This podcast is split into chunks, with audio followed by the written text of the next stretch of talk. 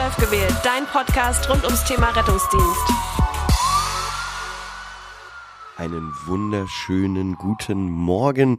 Die neue Woche hat gestartet und tatsächlich sitze ich auch jetzt erst hier und nehme diese Folge auf.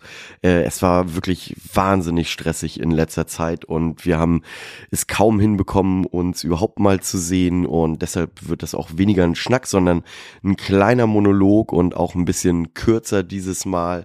Ja, was war los? Ähm, ich war letzte Woche beim Personalauswahlverfahren, durfte ich als Praxisanleiter dabei sein. Ich darf nicht zu sehr in die Details gehen, äh, habe aber schon mit unserer PR-Abteilung gesprochen und wir wollen demnächst da mal eine Folge für euch produzieren, um euch einen kleinen Einblick weiter in das Personalauswahlverfahren zu geben. Dieses Mal ging es darum, neue Rettungssanitäter und neue Rettungssanitäterinnen für die Ausbildung zu gewinnen und es war wirklich mal sehr interessant, ähm, auf der Seite zu sitzen und dort Bewerber und Bewerberinnen kennenzulernen. Es hat wahnsinnig viel Spaß gemacht. Es war auch sehr zeit- und kräftezehrend. Also es waren vier Tage in der Woche es ging morgens um neun los und mit Vorbesprechung, Nachbesprechung saß man dann doch wirklich immer sehr lange zusammen. Ich habe eine Station betreut mit einem Kollegen aus Rendsburg und insgesamt gibt es fünf Stationen und einen Workshop.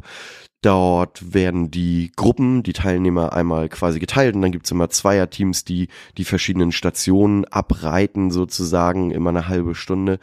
Und ja, genau, also wenn man dann am Tag so um die 20, 24 Bewerber und Bewerberinnen hat, dann erzählt man und redet doch wahnsinnig viel. Ähm, ja, man lernt viele Leute kennen, es ist sehr spannend und natürlich wollen wir die Bewerber und Bewerberinnen kennenlernen, aber andersrum sollen die natürlich auch uns als Firma kennenlernen und schon mal sehen, hey, wie ist es denn überhaupt, ähm, wie, wie ist das Verhalten untereinander und so. Und es war insofern auch wahnsinnig cool. Wir haben ja diese fünf äh, Versorgungsbereiche also unsere fünf Landkreise in Schleswig-Holstein, die die RKISH betreut. Und ähm, normalerweise sind wir als Praxisanleiter und Praxisanleiterinnen immer in unserem Versorgungsbereich tätig. Das heißt, wir ähm, haben unsere Treffen und da sieht man immer die gleichen Leute und dieses Mal war es wirklich wahnsinnig toll, weil einfach natürlich aus allen Bereichen Praxisanleiter und Praxisanleiterin waren und man sieht sich sonst irgendwie vor Corona gab es immer solche Gesamttreffen und äh, dann hat man sich mal gesehen und jetzt kam das wieder zusammen und es war sehr cool, auch dort mal Leute, neue Leute kennenzulernen. Es hat mir wahnsinnig viel Spaß gebracht und ja, ich hoffe, wie gesagt, euch demnächst, dass wir euch da eine tolle Folge produ nicht produzieren, sondern veröffentlichen und zeigen dürfen äh, damit ihr einfach mal ein bisschen Einblick bekommt. Und wenn es bei euch in den Rettungsdienstbereichen auch solche ja, Personalauswahlverfahren, Assessment Center, wie auch immer gibt, dann schreibt uns doch gerne mal oder ähm, schickt uns irgendwie bei Instagram eine Sprachnachricht. Es interessiert uns wahnsinnig, wie das bei euch so aufgebaut ist.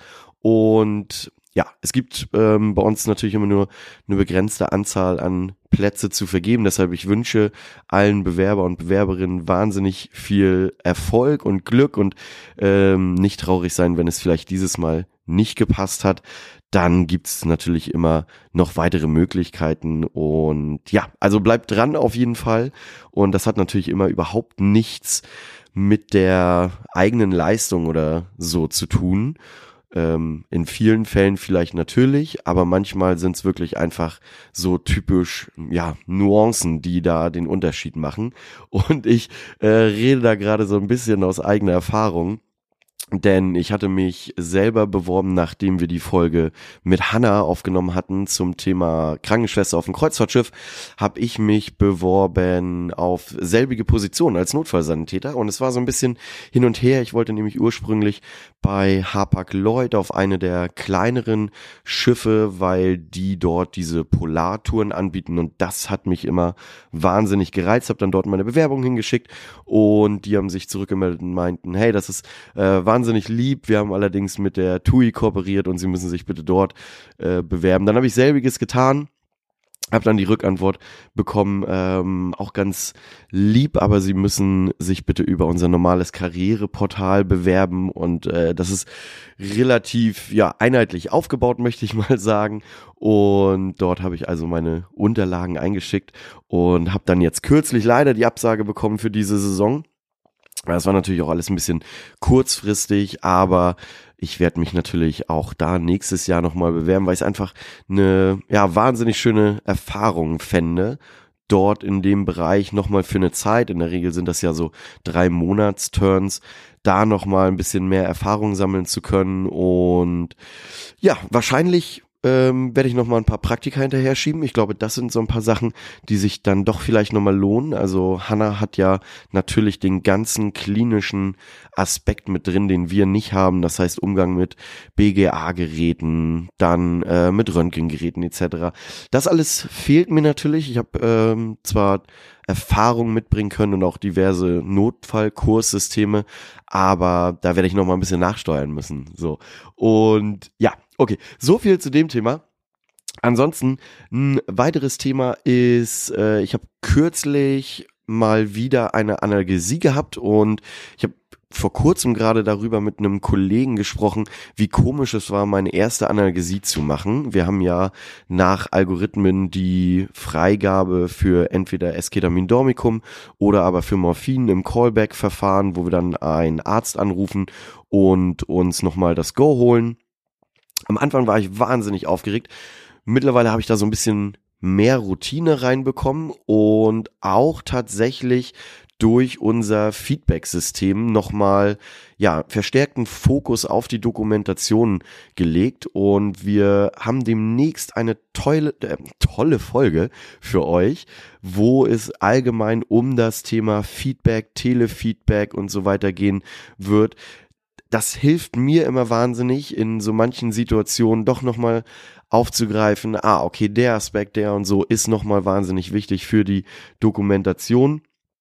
Von daher äh, schreibt auch da gerne mal, ob es bei euch intern solche Systeme vielleicht gibt. Wer macht das bei euch? Sind das praxisanleitende Personen oder gibt es eine ja interne Stelle, die sich nochmal eure Protokolle sichtet? Wann wann wird das gemacht und so weiter?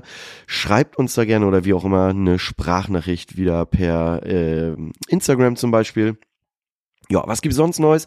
Es gibt eine neue S2 Leitlinie Polytrauma im Kindesalter, die ist kürzlich gerade rausgekommen und allgemein, wenn so Studien veröffentlicht werden, kann ich euch immer nur den Tipp geben, die Seite awmf Org, da wird alles veröffentlicht. Man kann das filtern nach den entsprechenden Fachrichtungen. Ähm, ja, genau. Und da kann man auch Newsletter abonnieren. Auf jeden Fall ist es wahnsinnig interessant, dann da immer so mit den neuesten Ergebnissen versorgt zu werden. Und schön ist auch, wenn man zum Beispiel über news-papers.eu den Newsletter abonniert, denn die machen häufig von all diesen Studien, die da mit wahnsinnig vielen Seiten veröffentlicht werden, wo man selten die Zeit zu hat, diese zu lesen, nochmal einen kurzen Abriss und ähm, um die wichtigsten Key Facts rauszuholen. Jo, 10. Stuttgarter Notfalltag steht an am 8. Oktober mit Themen Wer hilft Helfenden und dann wahnsinnig spannend, das finde ich sehr interessant, die Special Lecture vollkommen abgehoben, Notfälle in der Schwerelosigkeit einer Weltraumstation mit Astronaut Reinhold Ewald. Also wie cool ist das denn? Ähm, ich hoffe, da mit Chan noch mal ins Gespräch gehen zu können, ist natürlich seine Hut und äh, hoffe, dass wir da irgendwie mit bei sein können. Äh, ja, ansonsten Zehnter Barmbeker, ihr seht, ne, die Zehnjährigen, die, die häufen sich jetzt. Zehnter Barmbeker, äh, Barmbeker Mini-Symposium steht an mit dem Thema Traumaversorgung. Allerdings erst im Januar am 21.01.2023 mit so Themen wie Trauma-assoziierter Cardiac Arrest, Trauma in der Schwangerschaft und ähm, Themen, da kann ich mir noch nicht so richtig was vorstellen. Es gibt einerseits von der See bis in die Berge. Ich denke, da wird es so einen Kurzabriss geben mit den gängigsten Notfällen, was es so in den Bereichen gibt. Und Wild Wild West. Hm, machen wir da einen Blick über den Ozean oder ähm, geht es wirklich mehr in die, ähm, ja, so ein bisschen wieder mehr allein unterwegs sein, mehr Freiheiten haben und dementsprechend äh, vielleicht die Handlungskompetenz von Notfallsanitäter und Notfallsanitäterinnen. Ich weiß es nicht genau. Was stellt ihr euch darunter vor? Schreibt mal gerne. Vielleicht wisst ihr es ja auch schon. Dann äh, immer raus. Und ansonsten wünsche ich euch eine wundervolle Woche.